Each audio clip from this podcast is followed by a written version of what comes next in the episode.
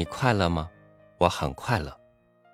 这句很洗脑的歌词来自一首歌，叫《快乐颂》。的确，对于有些人来说，快乐仿佛从来都是一件本能的事。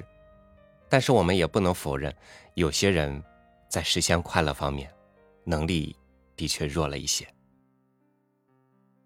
与您分享罗素的这篇《快乐之道》。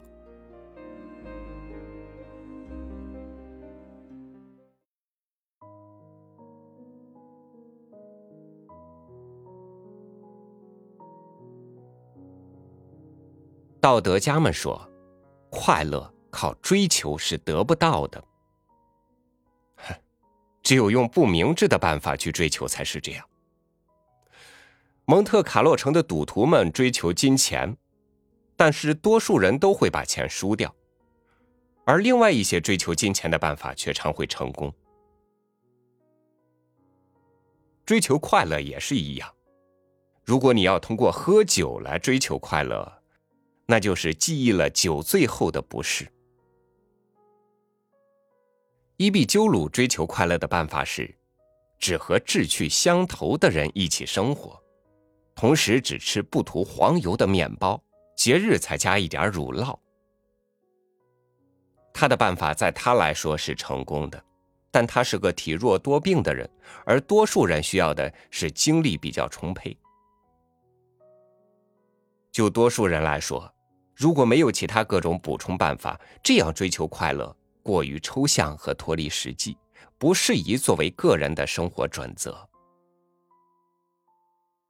不过，我认为不管你选中什么样的生活准则，除了一些罕见的和英雄人物的例子外，都不应该是和快乐不相容的。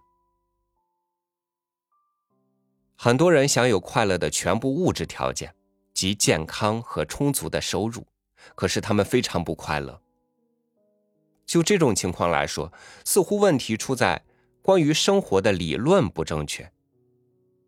在某种意义上可以说，任何关于生活的理论都是不正确的。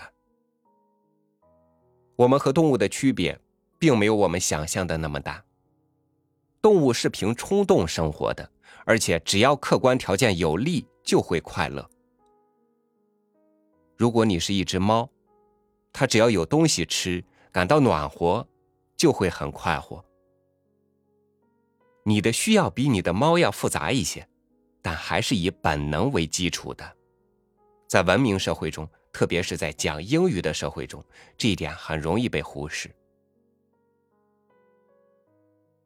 人们给自己定下一个最高的目标，凡是不利于实现这个目标的冲动，都加以克制。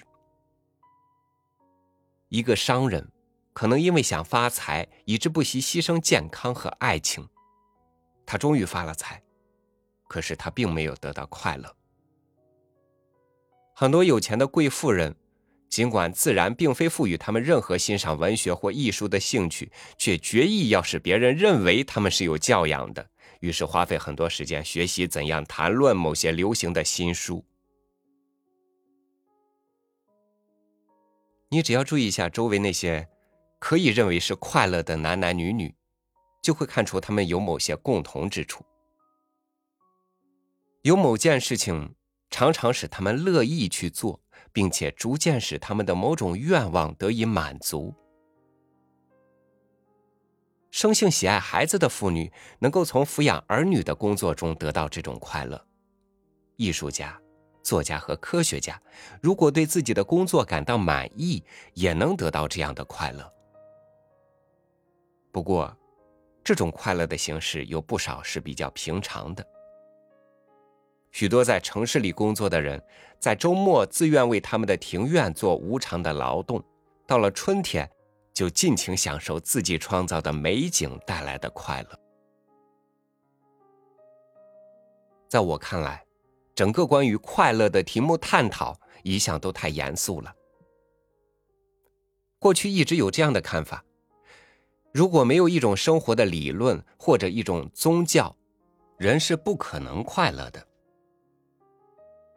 也许由于理论不对头，以致不快乐的人需要一种较好的理论帮助他们重新快活起来，就像你生过病需要吃补药一样。但是。在情况正常时，一个人应该是不吃补药也会健康，没有理论也会快乐的。真正有关系的，是一些简单的事情。如果一个人喜欢他的妻子儿女，工作又很顺利，而且无论白天黑夜、春去秋来，总是感到高兴，则不管他的理论如何，都会是快乐的。另一方面，如果他讨厌自己的妻子，对孩子们的吵闹也觉得受不了，而且害怕上班。如果他白天里盼望夜晚，到了晚上又盼望天明，那么，他需要的就不是一种新的理论，而是要重新安排生活、改变饮食习惯、多锻炼身体等。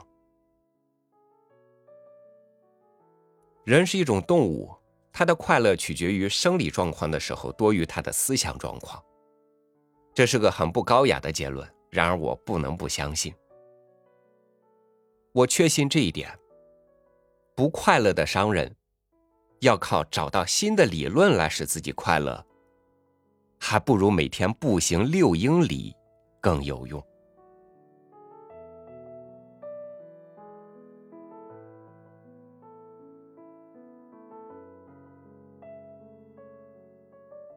你掌握快乐的秘诀了吗？让一个健康的人快乐，比让一个不健康的人快乐要容易得多。所以，其实照顾好自己，尤其是照顾好自己的身体，从来都是一件简单但不容易实现的事。感谢您收听我的分享，欢迎您关注微信公众号“三六五读书”，收听更多主播音频。我是超宇，祝您健康快乐，明天见。